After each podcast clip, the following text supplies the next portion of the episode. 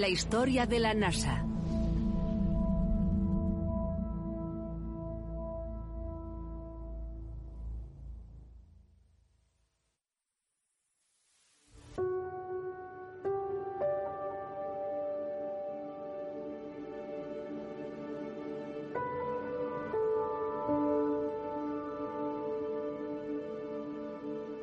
La decisión que tomamos el pasado año de acelerar nuestros esfuerzos en el espacio es una de las decisiones más importantes que se tomarán durante el ejercicio de mi presidencia.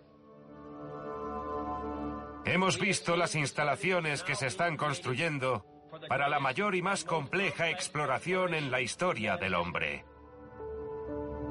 Soy Rory Kennedy al pensar ahora en lo que parece que pasó hace mucho tiempo, mi tío, el presidente John F. Kennedy, planteó un gran reto. Un reto que ayudó a impulsar la NASA. Hemos decidido ir a la Luna. Hemos decidido ir a la Luna.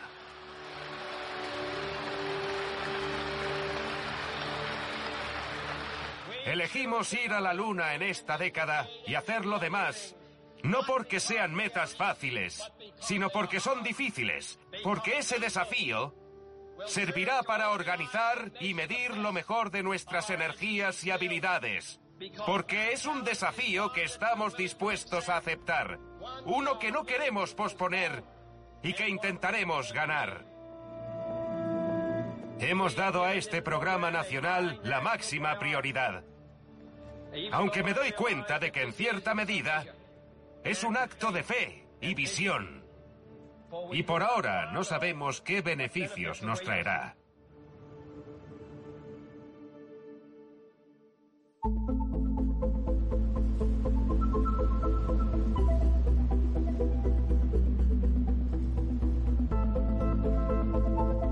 El ser humano, más que ninguna otra especie, actúa impulsado por la duda, la curiosidad y por una profunda necesidad de respuestas.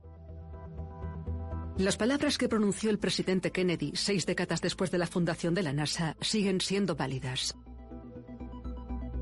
Porque ¿qué es la exploración sino un acto de fe y visión? Y de la que a menudo no sabemos los beneficios que nos aportará. Para mí, la carrera espacial, las misiones Mercurio, Géminis y Apolo significaron más que vencer a la Unión Soviética, más que plantar una bandera. Se trataba de un descubrimiento. Se ha pedido a Estados Unidos que arriesgue a sus personas más capacitadas, que movilice a sus mentes más brillantes e invierta sus tesoros más preciados. Todo con la esperanza de lograr un mayor alcance y descubrir lo desconocido.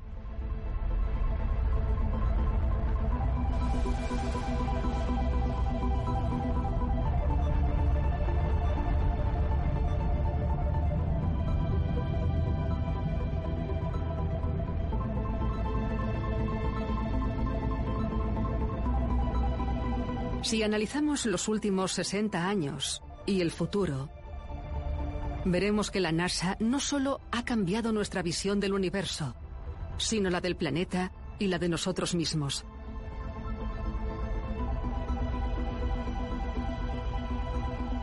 En la década de 1960, la exploración del espacio atrajo toda la atención pública.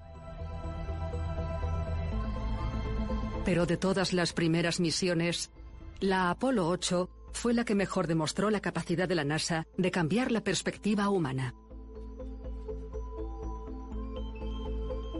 La finalidad del Apolo 8 era rodear la Tierra para probar el módulo lunar, pero no estaba listo.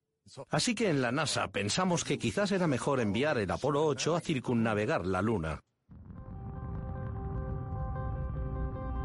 Hay quien dirá que el objetivo de esa misión era vencer a los rusos. Para otras personas, entre las que me incluyo, el objetivo era la exploración en su máxima expresión. Yo era el piloto y viajamos más de 386.000 kilómetros hasta la Luna.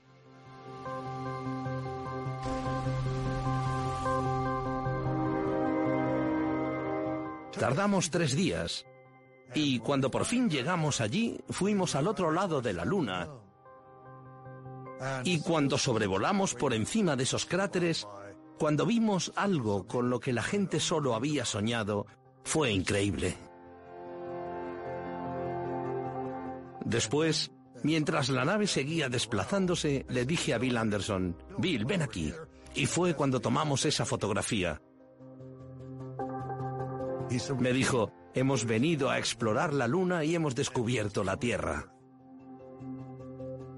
La fotografía, conocida como Amanecer de la Tierra, fue la primera imagen del planeta captada por un humano desde más allá de la órbita terrestre. De repente, todo el mundo pudo ver la Tierra como verdaderamente es. Un gran oasis en la inmensidad del espacio.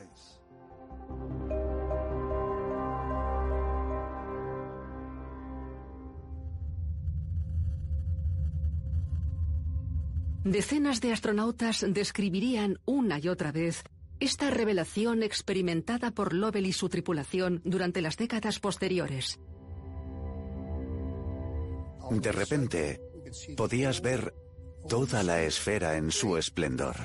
Una bola azul gigantesca con un encaje blanco de nubes. Era espectacular.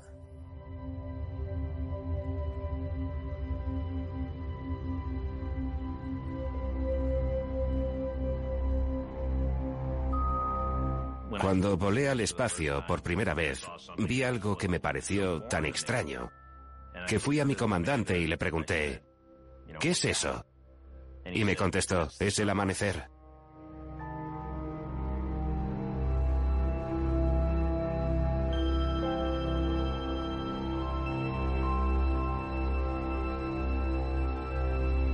La primera vez en el espacio es extraordinaria. Ves la curva de la Tierra y ves que la atmósfera es tan fina en comparación con el planeta que piensas. Madre mía, no parece suficiente como para protegernos del vacío del espacio.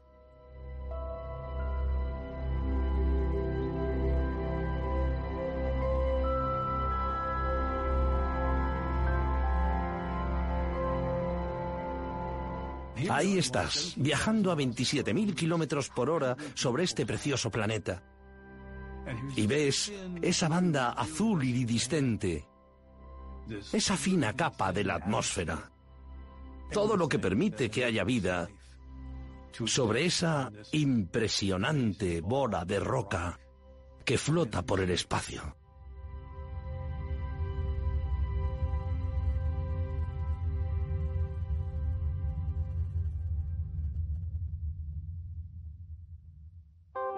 Primeras imágenes desde la Luna.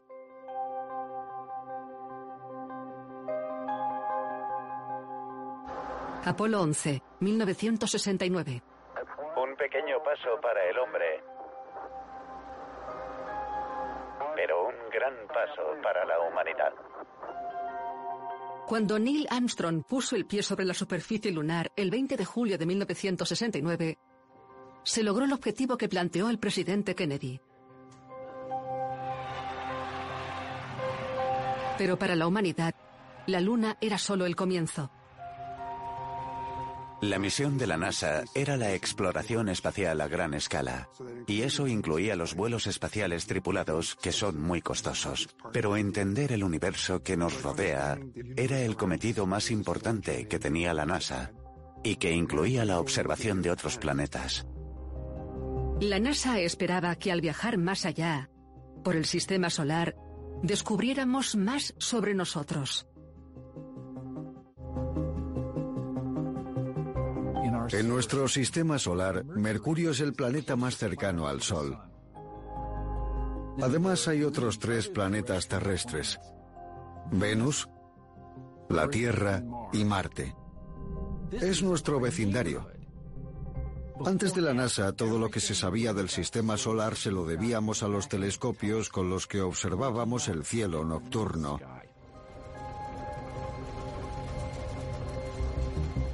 Pero a principios de los 60 comenzamos a perfeccionar la tecnología para estudiar esos objetos con mayor detalle.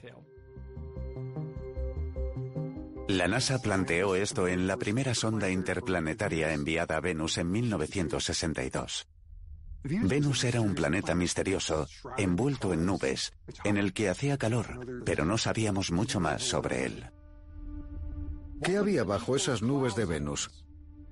¿Habría dinosaurios y terrenos pantanosos? Esa era la creencia más habitual en la época anterior a la era espacial. Cuando era niño leí libros sobre ello. Como tenía tantas nubes, seguramente era muy húmedo. Venus era un planeta selvático.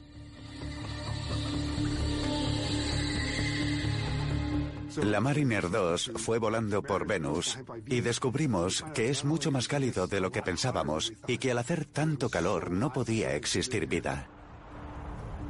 Muchos se decepcionaron porque pensaban que lo podríamos colonizar. Y creían lo mismo sobre Marte. Marte parecía un lugar por el que realmente se podría caminar. La Mariner 4 fue una de las primeras ondas de reconocimiento de Marte. Había muchas esperanzas depositadas en encontrar algo que fuera similar a la Tierra,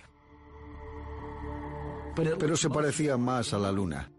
Estaba lleno de cráteres y nos dimos cuenta de que había mucho dióxido de carbono en la atmósfera y de que no podríamos vivir allí.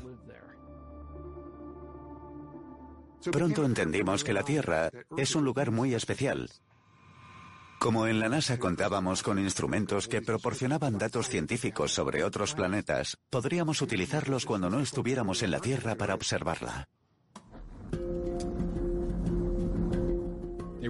Se dieron cuenta de que podían llevar a cabo evaluaciones bastante fundamentales de nuestro planeta enviando lo que llamamos satélites de teledetección.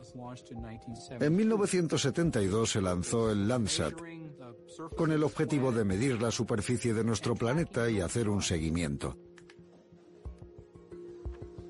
Fue un avance muy importante y pudo hacerse gracias a la exploración espacial. Hemos descubierto en las imágenes de la Tierra que podemos reconocer al menos ocho categorías diferentes de uso de la Tierra. Cada una está representada por un color distinto. Gracias al Landsat, la NASA cambió su enfoque hacia una segunda área de descubrimiento. La observación de la Tierra.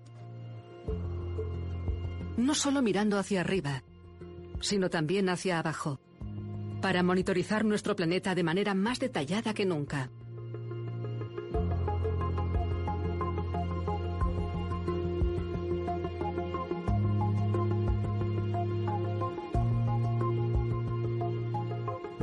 Una parte de la función de la NASA era compartir los datos abiertamente con científicos de investigación de todo el mundo. Había comenzado una nueva línea de investigación científica. Posteriormente, ese mismo año, a más de 380.000 kilómetros de distancia, la NASA daba sus últimos pasos en la Luna. 3, 2, 1. Despegue. Vamos de camino, Houston. En diciembre de 1972, el módulo lunar Apolo 17 despegó de la superficie de la Luna. El programa Apolo estaba llegando a su fin.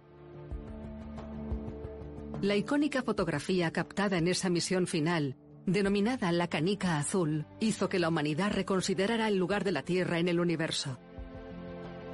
Nuestro planeta, una esfera solitaria, un cuerpo frágil rebosante de vida, en un espacio negro y silencioso.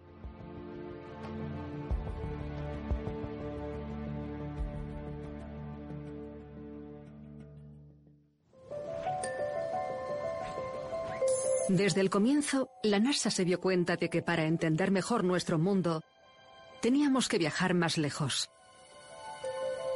Tan lejos que hemos aterrizado en la Luna y visitado nuestros planetas vecinos. Pero el resto del sistema solar sigue inexplorado en su mayor parte. Puede parecer que Venus y Marte estén muy lejos, pero esas distancias en realidad no son tan lejanas cuando tenemos en cuenta dónde se encuentran los gigantes gaseosos en la parte más exterior de nuestro sistema solar, Júpiter, Saturno, Urano y Neptuno. Los astrónomos llaman a la distancia que hay entre la Tierra y el Sol unidad astronómica. Neptuno está a 30 unidades astronómicas del Sol, Así pues, es una distancia abismal.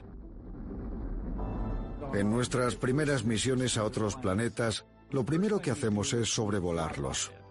Pioneer 10, vuelo de reconocimiento en Júpiter. Los vuelos de reconocimiento nos ofrecen una primera visión de cualquier cuerpo.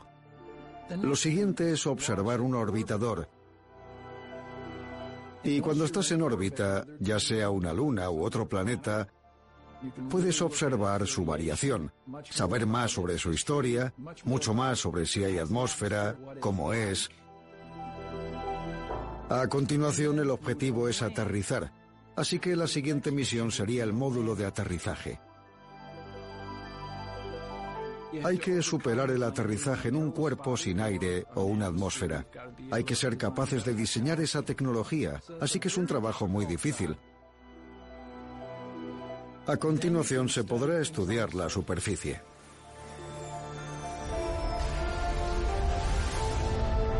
Voyager 1, 1977. En mi opinión, el Voyager 1 y el 2 son de las misiones más espectaculares que hemos llevado a cabo en la ciencia planetaria. Lanzados en 1977, el Voyager 1 sobrevoló Júpiter y Saturno y el Voyager 2 sobrevoló Júpiter, Saturno, Urano y Neptuno. Encontramos a los gigantes gaseosos, Júpiter y Saturno, dominados por hidrógeno y helio.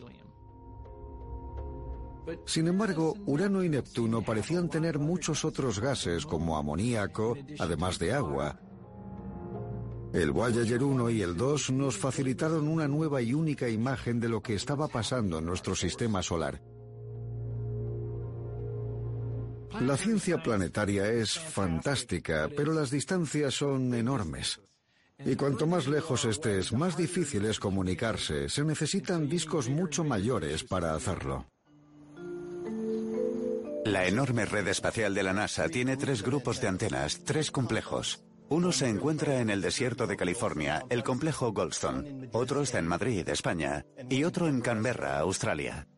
Se orientaron de forma similar y se espaciaron por el mundo para que cuando la Tierra gire sigamos teniendo antenas mirando hacia cualquier planeta y a muchas de nuestras aeronaves. Laboratorio de Propulsión a Reacción de la NASA. El centro de control está aquí en California, en el JPL. Dirigimos toda la red desde esta ubicación. Ahora mismo Goldstone está haciendo el seguimiento del Voyager 1. Pueden verlo aquí, Voyager 39 años, 67 días y 5 horas desde el lanzamiento. Y hay otras misiones. Este es el rover Curiosity lanzado hace cuatro años. Estas antenas hacen el seguimiento de todas las aeronaves que tenemos. Todo llega a esta sala y lo distribuimos a los equipos de vuelo para que puedan conocer el estado de esa aeronave. Y esos datos se proporcionan a la red mundial de científicos. La NASA estableció el objetivo de visitar todos los planetas de nuestro sistema solar y lo hemos hecho. También hemos ido a Plutón. Creo que el colofón de todo esto es que el universo es mucho más maravilloso y extraño de lo que pensábamos. Es como el milagro de la exploración. Marte, orbitador de reconocimiento de Marte. Júpiter, sonda espacial Juno. Europa, luna de Júpiter, sonda espacial Galileo. Mercurio, sonda espacial Messenger. Caronte, luna de Plutón, sonda espacial New Horizons. Phobos, luna de Marte, orbitador de reconocimiento de Marte. El Sol, observatorio de dinámica solar. De todos estos cuerpos distantes, no hay dos similares o que se parezcan al nuestro. En Saturno los vientos alcanzan los 1770 kilómetros por hora y en combinación con el calor del interior del planeta se crean bandas doradas, miles de millones de partículas compuestas de amoníaco, polvo y hielo. Al examinar atentamente en Célado, podemos observar géiseres inmensos parecidos a volcanes de hielo que arrojan agua líquida. En Júpiter, el gran punto rojo, es una tormenta constante con un diámetro más grande que el de la Tierra, embravecida desde al menos 180 años. Todas estas imágenes nos llegan a través del espacio y el tiempo, en el pulso de una onda de radio.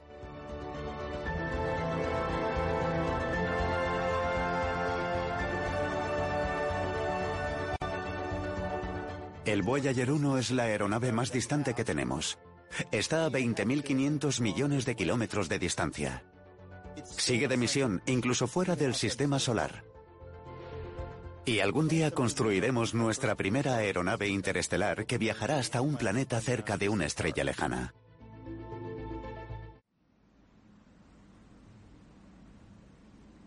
La capa de hielo antártica. La masa de hielo más grande de la Tierra. Acumula aproximadamente el 70% del agua dulce del planeta.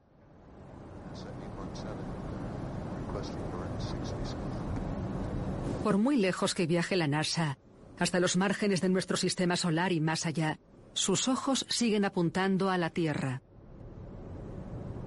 Las operaciones de campo de la agencia, situadas en varios puntos del planeta, son una parte vital de ese trabajo. La misión de hoy será dirigirse a la Antártida Occidental. Nos dirigiremos a esta región en el lado suroeste de la península. Es una zona que comenzó a cambiar y a perder un poco más de masa en los últimos años, por lo que vamos a explorar yendo y viniendo aquí y allá, y luego nos iremos a casa.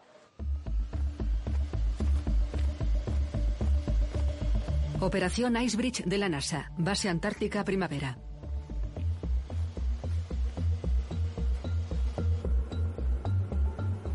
La aeronave lleva altímetros láser, sistemas de radar, radiómetros, cámaras digitales. Volamos a 458 metros y es solo un modo de recopilación de datos. Todavía no vamos a analizar demasiados datos.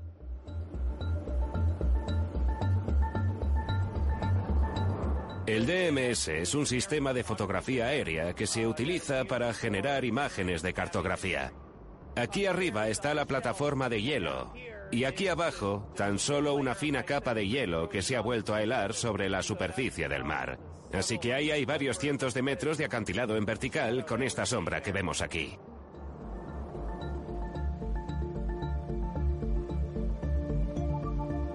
La Antártida está cubierta de hielo. Lo que hemos descubierto, con los datos que hemos recopilado, es que gran parte de ese hielo se desplaza mucho más rápido hacia los océanos que en el pasado, lo cual contribuye al aumento del nivel del mar. En todas esas mediciones nos fijamos en cómo están cambiando las cosas. También estamos recopilando datos en la capa de hielo de Groenlandia. Su hielo también se ha derretido rápidamente y es algo que se ha subestimado en el pasado. La capa de hielo de Groenlandia pierde miles de toneladas por segundo en el transcurso de un año. Esto puede tener consecuencias muy graves. El aumento del nivel del mar es una de ellas. Pero cuando el hielo se derrite, se convierte en agua dulce y llega al mar, cambiando la temperatura y la salinidad, lo cual podría provocar cambios y empujar la circulación, algo con un gran impacto en la Tierra. Este es uno de los desafíos a los que siempre se enfrenta la NASA. No solo entender los sistemas de nuestro planeta, sino también prever las formas en las que podrían cambiar. Puede que nada haya ilustrado más la importancia de esto que el descubrimiento del agujero en la capa de ozono. El ozono es un gas fundamental de nuestra atmósfera. Protege de la radiación ultravioleta y la radiación ultravioleta puede romper los enlaces de las moléculas que son importantes para la vida.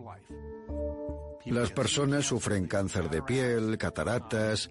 La radiación ultravioleta produce toda una serie de efectos. La vida en la superficie de la Tierra pudo evolucionar porque se desarrolló la capa de ozono, Así que es un gas crucial de nuestra atmósfera para la supervivencia de los seres vivos sobre la superficie de la Tierra. En 1974 se publicó un documento que decía que los CFCs que utilizábamos en las lacas, en el aire acondicionado de los coches, en las neveras, se descomponían al liberarse en la atmósfera y provocaban la disminución de la capa de ozono. La laca de la familia Johnson es la mejor y la más limpia del mundo.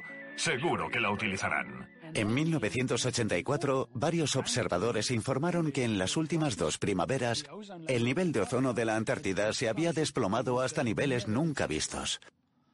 Era algo fuera de lo normal. Eran unos niveles de ozono muy muy bajos, así que dijeron, hay un agujero de ozono.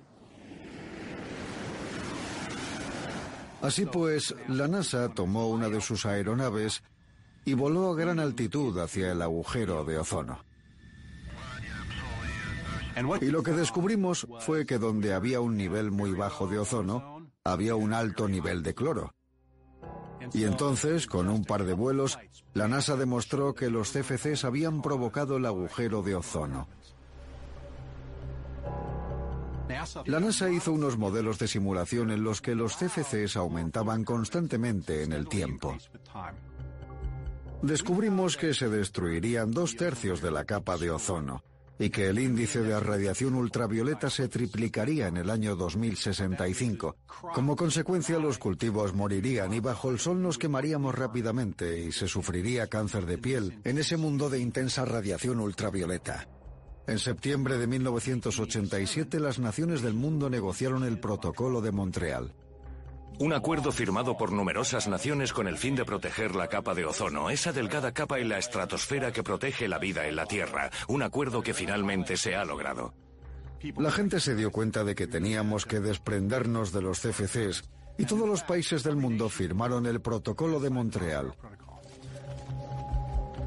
Así que ahora, en lugar de aumentar, los CFCs están disminuyendo.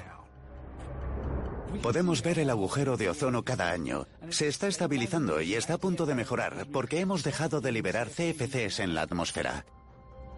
Y es que cuando algo nuevo sucede, como sucedió con el agujero de ozono, se pueden producir grandes cambios que pueden resultar extremadamente destructivos.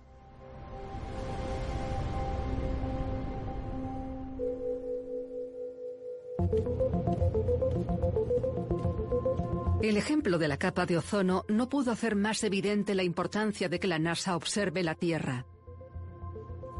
La NASA confirmó que había una gran amenaza para el medio ambiente y la humanidad respondió. En los años posteriores, el trabajo de la ciencia terrestre de la NASA se extendió de forma espectacular.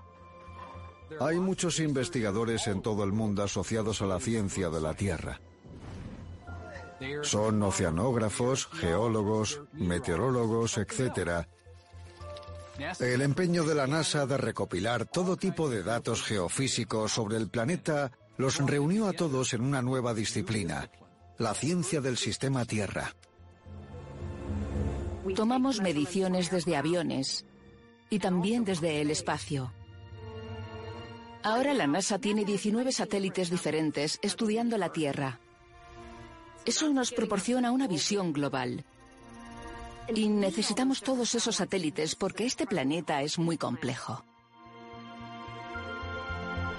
Podemos ver los océanos, las nubes, la lluvia. Podemos medir el hielo. Podemos ver cómo va creciendo la vegetación. Podemos ver casi todos los aspectos del sistema de la Tierra a partir de mediciones directas. Todos esos datos se transmiten a diario. Y además tenemos datos de todas esas personas que hacen trabajo de campo comprobando los datos del satélite. Todo se recopila. Posteriormente, esos datos se trasladan a modelos informáticos que reproducen el registro. Y llevamos organizando ese registro más de cuatro décadas. Es un registro detallado de cómo cambia la Tierra. Así pues, tenemos mucha confianza en que la proyección futura de estos modelos sea precisa.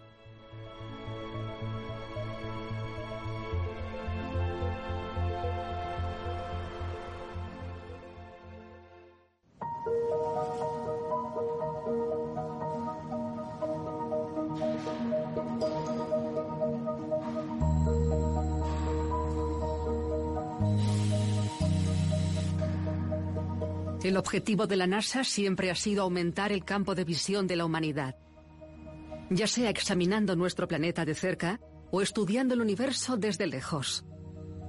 ¿Cómo podríamos profundizar más aún? ¿Cómo profundizar más en el universo? Bueno, parece bastante complicado. Hasta nuestra pequeña parte del universo es inmensa. Por eso la NASA propuso, ¿por qué no ponemos un telescopio en el espacio? Y a principios de la década de los 80, con el desarrollo del telescopio espacial Hubble, la astronomía, que es mi campo, se convirtió en un área fundamental de la NASA para estudiar el universo. Nuestra propia galaxia, la Vía Láctea, se extiende a lo largo del cielo nocturno. Cuanto más allá viaja la NASA, más conscientes somos de la enormidad de lo que hay ahí fuera. Se tardan ocho minutos luz en llegar a la Tierra desde el Sol. Se tardarán unas horas en llegar hasta los márgenes de nuestro sistema solar.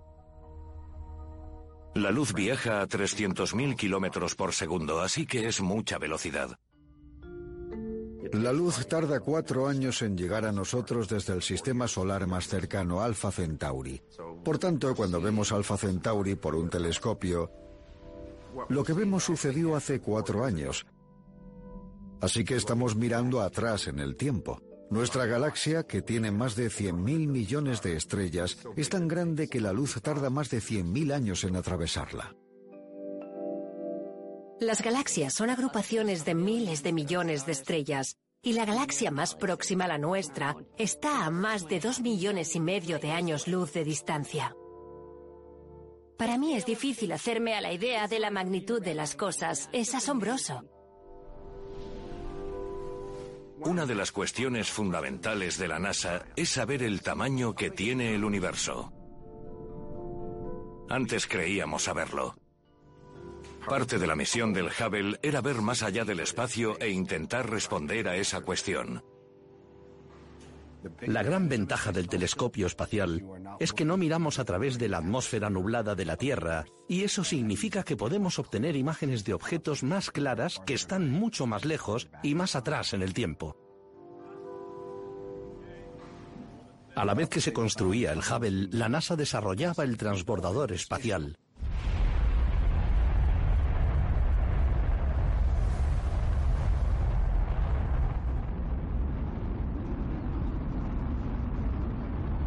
El transbordador espacial era un vehículo totalmente diferente. El ala delta hizo que pareciera un aeroplano, pero se lanzaba como un cohete. Y después de ocho minutos y medio, pasaba de 0 a 27.000 kilómetros por hora. Los motores se detienen y se pone a orbitar la Tierra. Llevó tiempo configurarlo como nave espacial para que permaneciese en órbita. El transbordador espacial es una nave reutilizable. A su regreso, los astronautas realizan perfectamente una trayectoria de descenso y aterrizan sobre una pista normal de aviones.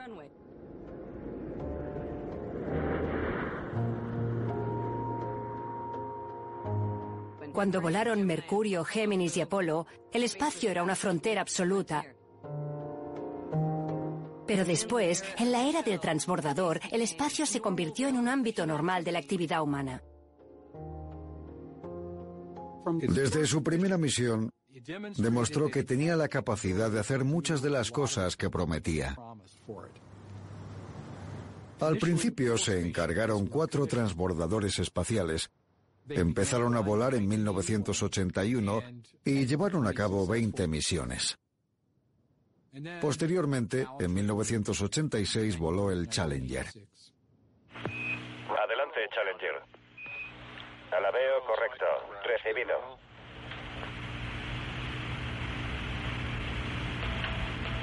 3 a 65.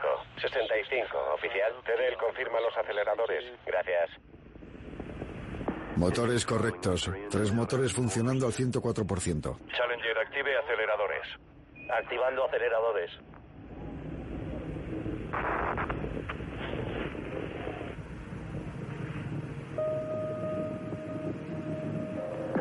Los controladores están analizando la situación.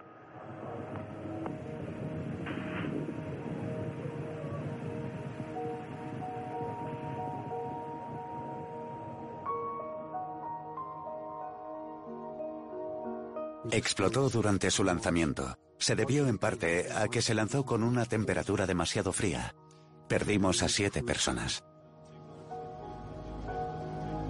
Como astronautas, entendimos la complejidad del transbordador espacial, la cantidad de energía implicada. Piensas en que hay muchísimo riesgo y que puedes morir. Sopesas eso mientras lo comparas con el valor de volar en el espacio y tener un programa espacial en tu país. Y creo que para todos nosotros la recompensa, tanto personal como para la nación, es mayor que el riesgo.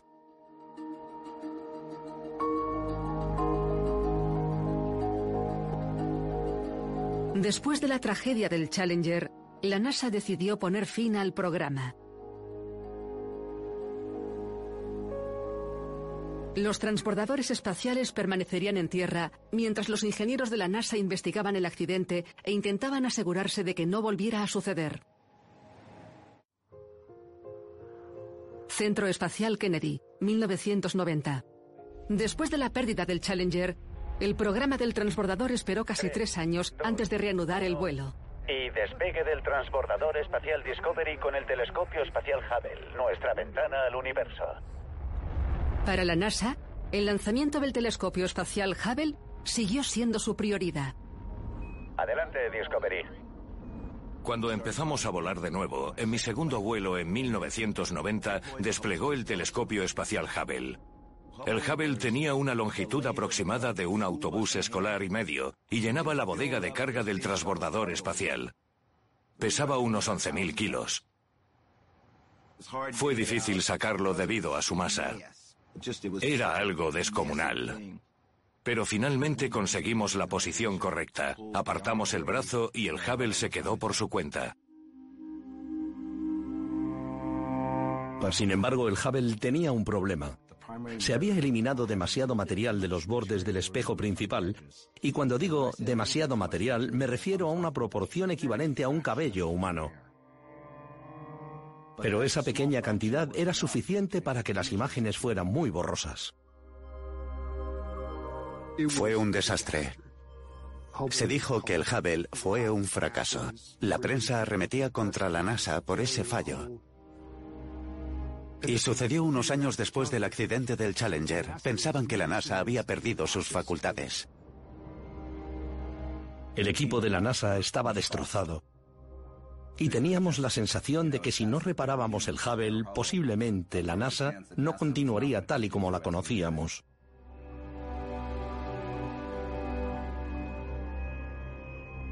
Lo alcanzo con la punta de los dedos. Casi lo tengo. Súbelo un poco.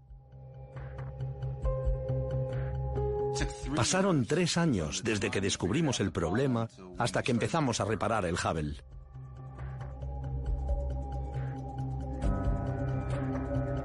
Cuando el transbordador se acopló al Hubble, se hicieron caminatas espaciales durante cinco días en las que los astronautas iban de dos en dos. Me imaginé a los astronautas poniendo un par de gafas al Hubble. Y cuando eso sucedió, obtuvimos esas imágenes espectaculares del cosmos.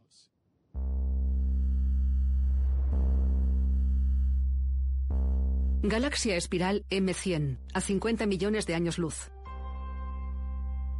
Nebulosa de la hélice, a 700 años luz.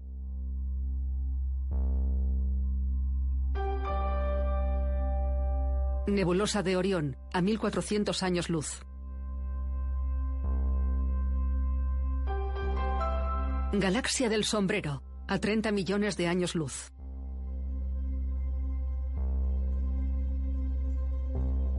Las imágenes que obtuvo el Hubble iban más allá de la imaginación más fantástica de la NASA. Nebulosa del Águila, a 7.000 años luz. Por primera vez, la humanidad podía ver cómo se formaban las estrellas, tal vez como se formó una vez la nuestra, el Sol. El ratón, a 300 millones de años luz. Podíamos ver colisionar galaxias lejanas, a cientos de millones de años luz. Nebulosa del Cangrejo, a 6.500 años luz. O en una supernova ver una estrella brillante morir en una explosión inmensa de gas y de luz. Hay una imagen del Hubble que me llama la atención especialmente. Se llama campo profundo. El Hubble observó una pequeña parte del cielo donde no había muchas estrellas y captó la luz durante muchas, muchas horas. Nos reveló todas esas galaxias tenues.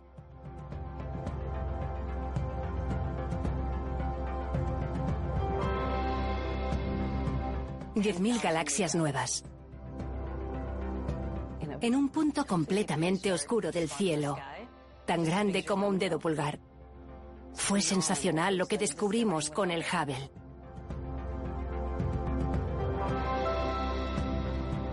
El Hubble supuso un importante salto al mostrar la magnitud del universo, donde hay al menos 100 millones de galaxias. Y cada galaxia tiene cientos de miles de millones de estrellas.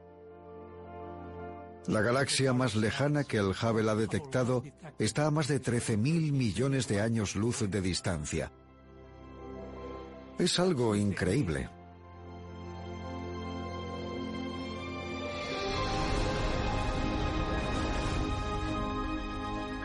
Y más allá, flotando en la inmensidad del universo, sola, en la grandiosidad del espacio, esa minúscula canica azul en la que vivimos.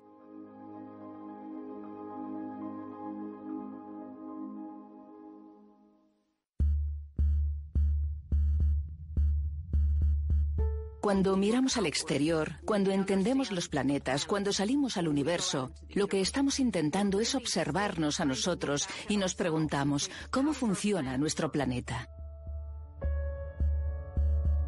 La Tierra es un planeta de agua con océanos que cubren más de dos tercios de su superficie. El Pacífico es el más grande y profundo. Para la NASA, tanto los océanos como las capas de hielo ofrecen una visión esencial sobre el bienestar de nuestro planeta.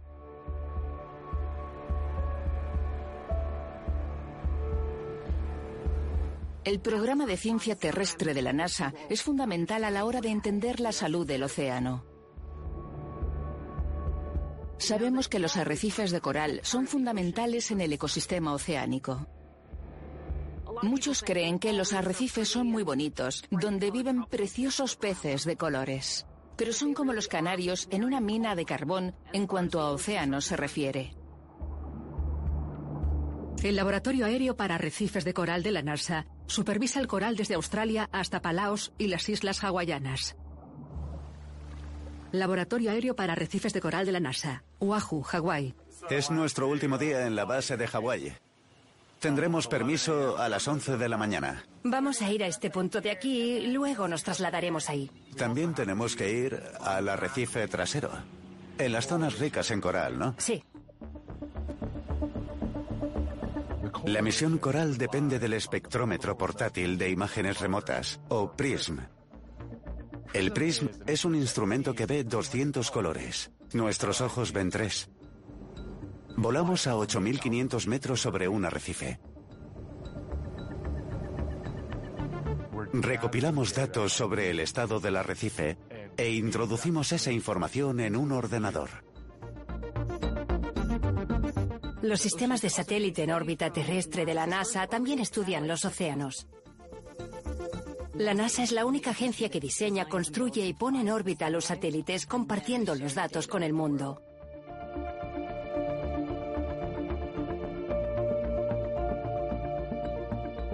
Si queremos exactitud en las mediciones científicas, tenemos que volar por el aire y obtener los datos del satélite, así como tener personas en tierra.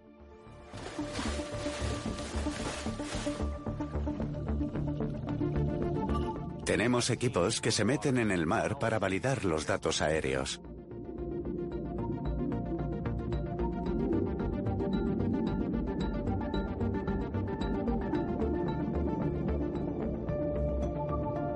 Los arrecifes de coral responden rápida y espectacularmente a los cambios de las condiciones medioambientales.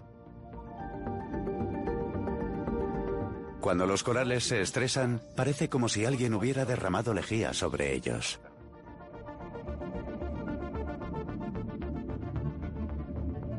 Los arrecifes de coral se están decolorando y muriendo.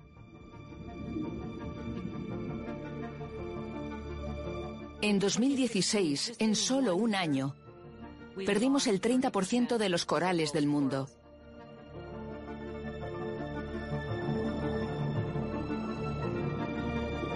Esto se debe sobre todo al aumento de la temperatura. Los océanos se están sobrecalentando. El agua cada vez está más y más caliente. Parte de nuestra misión de estudiar este planeta es saber el por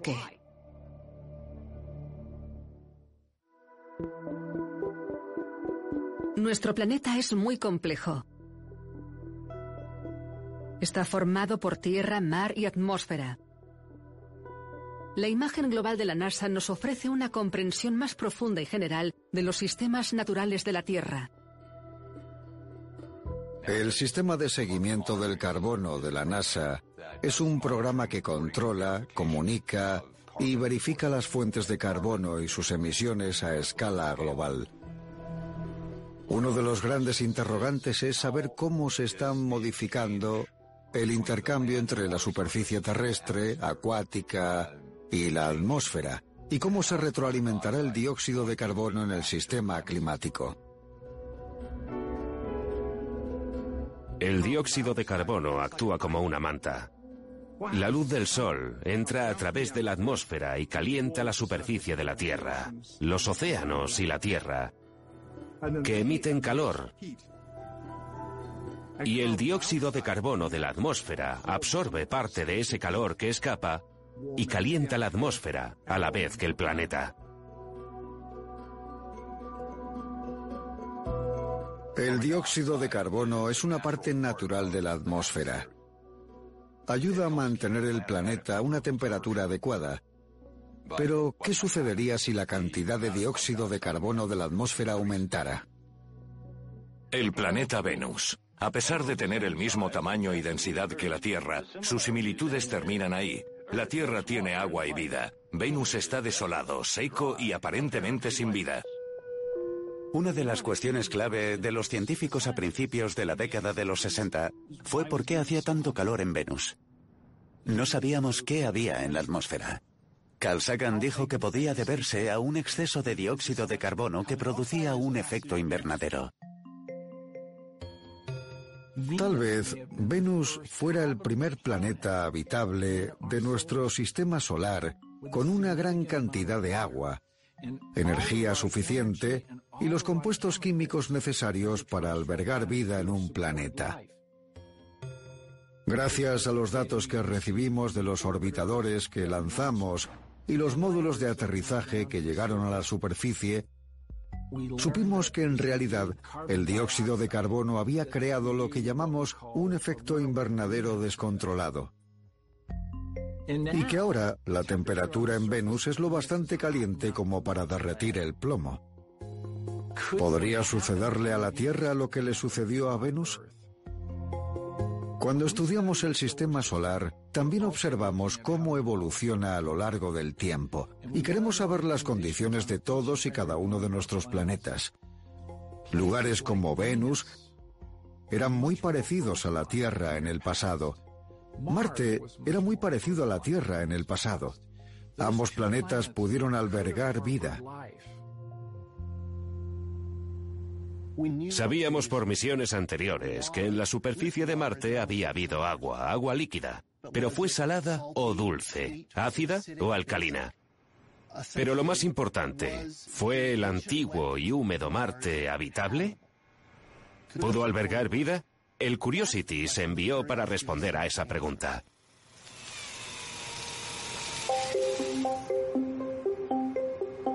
La capacidad del rover Curiosity para poder tomar muestras y analizarlas es realmente asombrosa. Lo que hicimos básicamente fue instalarle un laboratorio de química analítica.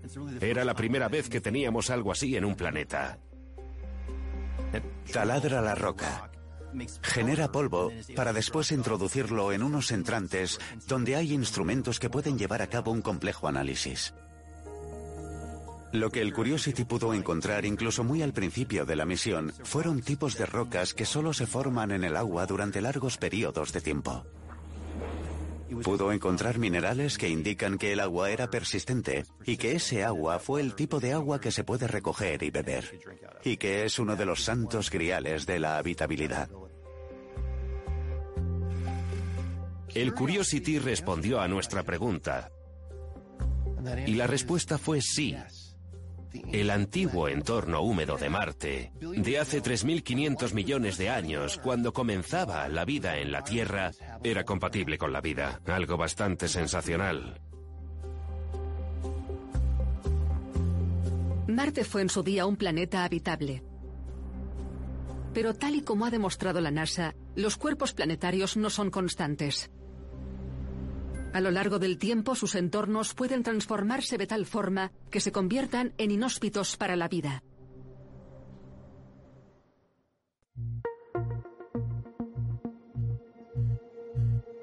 Se ha demostrado que el espacio es un lugar peligroso e implacable. Aún así, la NASA, junto a sus países asociados, se propuso construir una estructura donde pudiéramos vivir y trabajar fuera de nuestro planeta. La Estación Espacial Internacional. El objeto más grande fabricado por el hombre en el espacio.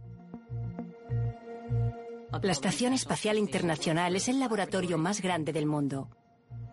Los participantes son la NASA, la Agencia Espacial Rusa, la Agencia Espacial Europea, Japón y Canadá. No es solo un país ni una agencia espacial, somos todos trabajando en equipo.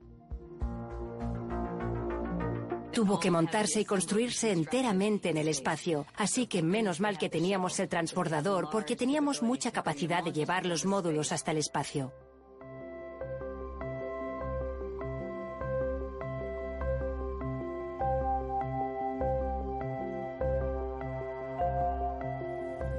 La estación está compuesta por 30 cargas que subieron en transbordador o cohetes rusos. Y alguien tenía que montarlo todo. Y fue lo que hicimos. Ingeniería en el espacio. Caminar por el espacio es una gran experiencia. Estás sujeto por una barra como un tranvía. Con una herramienta eléctrica en la otra mano. Todo un logro. Cuando los astronautas salen al exterior con sus trajes espaciales, se pasan ahí entre 6 y 8 horas. Hicimos más caminatas espaciales de las que hemos hecho en toda la historia del vuelo espacial humano. Y el transbordador subía una y otra vez para colocar una nueva pieza de la estación y darle vida.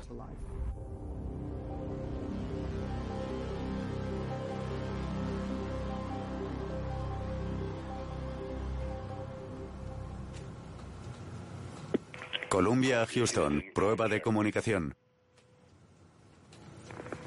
Centro Espacial Johnson 2003. Yo estaba en el centro de control, la mañana en que el Columbia tenía previsto volver y aterrizar. Capcom no conseguía que la tripulación respondiera.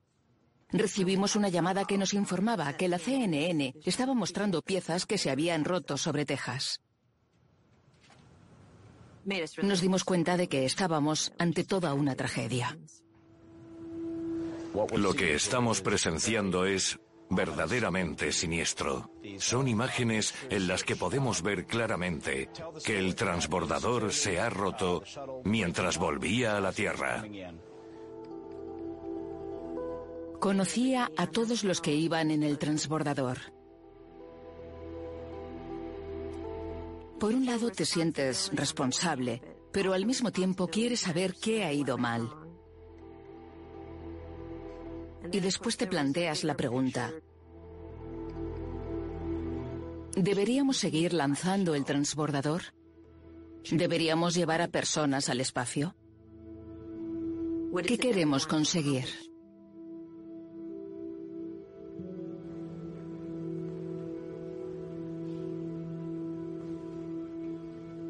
El transbordador se estaba quedando viejo y no era tan seguro como pensábamos. Una de las decisiones que se tomaron fue que no era el programa que queríamos utilizar para enviar a humanos al espacio periódicamente.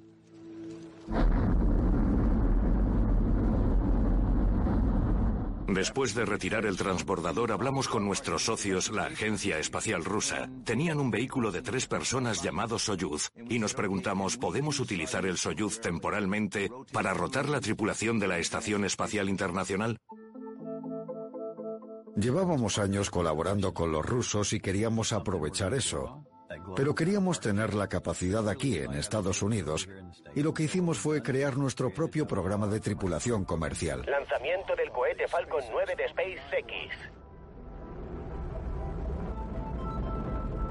Llegamos a un acuerdo con dos empresas, Boeing y SpaceX, para construir dos vehículos que pudieran llevar tripulación al espacio. Siempre hemos trabajado con el sector privado. Finalmente la NASA enviaría a la tripulación mediante Boeing y SpaceX. Se acoplarían a la Estación Espacial Internacional y permanecerían seis meses. Haríamos más trabajo de investigación.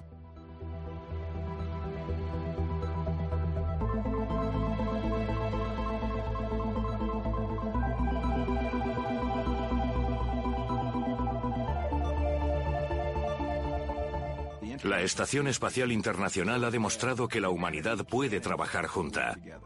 Que a pesar de todo lo demás que sucede aquí abajo en este planeta, cuando nos centramos en una misión concreta, trabajamos bien en equipo. Es lo más difícil que hemos hecho. Podemos construir una estación espacial, que en mi opinión es lo más difícil que hemos hecho. Y si podemos hacer esto, podemos hacer cualquier cosa. Solo tenemos que soñar a lo grande y perseguir ese sueño. Y esa es la perspectiva que tienes cuando puedes pasar tiempo en el espacio y observar el planeta que tenemos.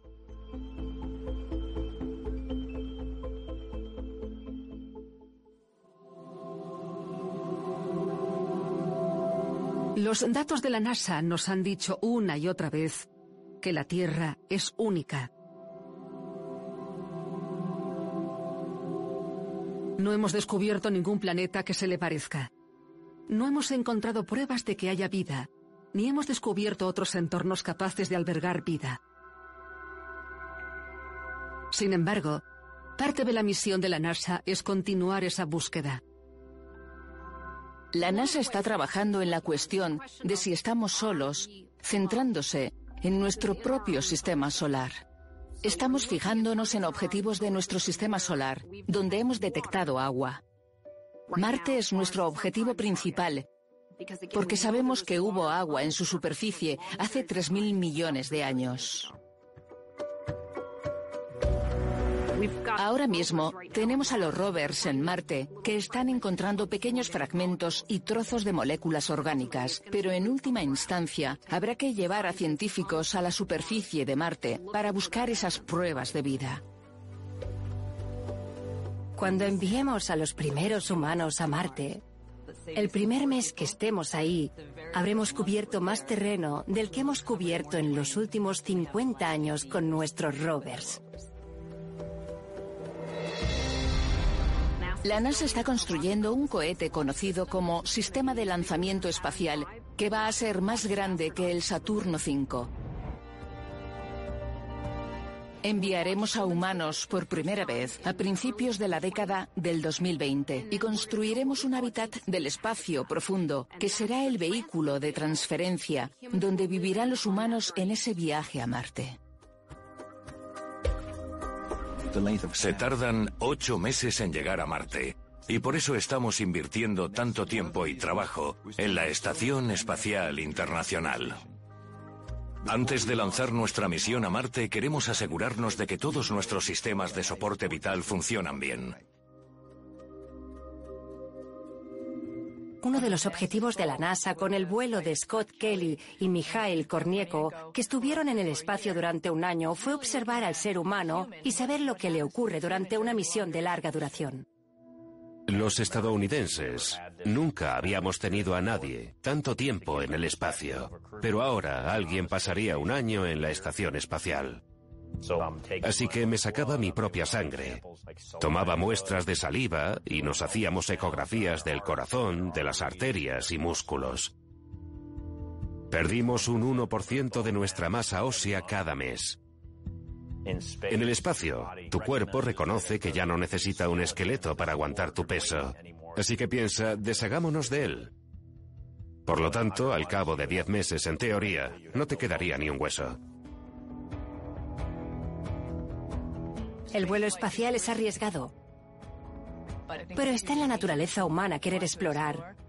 Así que asumimos esos riesgos de forma inteligente. Y creo que llegar a Marte nos va a enseñar muchísimo. Estamos justo en los límites de un momento muy emocionante. En los próximos 10 o 20 años vamos a llegar a Marte. Y creo que encontraremos pruebas de vida más allá de la Tierra. La primera expedición a Marte será como culminar el Everest por primera vez. Si encontramos pruebas de que hubo vida en el pasado, será un resultado alucinante para toda la humanidad. La existencia de vida en otros lugares. Un descubrimiento así parece fuera de nuestro alcance. La NASA está buscando, y no solo en nuestro sistema solar, sino más allá, en el espacio interestelar. Hace unos 25 o 30 años, la NASA empezó a pensar en buscar otros planetas, en orbitar alrededor de estrellas cercanas. Así que la siguiente cuestión fue, ¿cómo podemos ver estos planetas? A finales de los 80, Ames, un científico de la NASA, dijo, creo que podríamos detectarlos porque cuando un planeta se sitúa delante de una estrella en cada órbita, bloquea una pequeña porción de luz. ¿Y si pudiéramos medir eso? Así que la NASA construyó el telescopio espacial Kepler para hacerlo. Cuando se lanzó en 2009, empezó a encontrar planetas al instante. Miles y miles de exoplanetas. Ahora estamos interesados en un par de docenas de exoplanetas similares a la Tierra que se encuentran justo en esta zona habitable. ¿Qué significa eso? Significa que no hace demasiado calor ni demasiado frío, son adecuados. Hemos contado hasta 22 planetas en el vecindario local de nuestra galaxia que podrían ser similares a la Tierra. Y esa es solo una pequeña parte de una galaxia en nuestro inmenso universo lleno de miles y miles de millones de estrellas. Formalaut B, 25 años luz. Trappist 1F, 40 años luz. Próxima B, 4 años luz. Kepler 62F, 1200 años luz. Durante miles de años hemos observado las estrellas y nos hemos preguntado, ¿somos una más? ¿Estamos solos? ¿Hay vida más allá de la Tierra? Lo asombroso es que ahora tenemos la tecnología para poder responder a esa pregunta.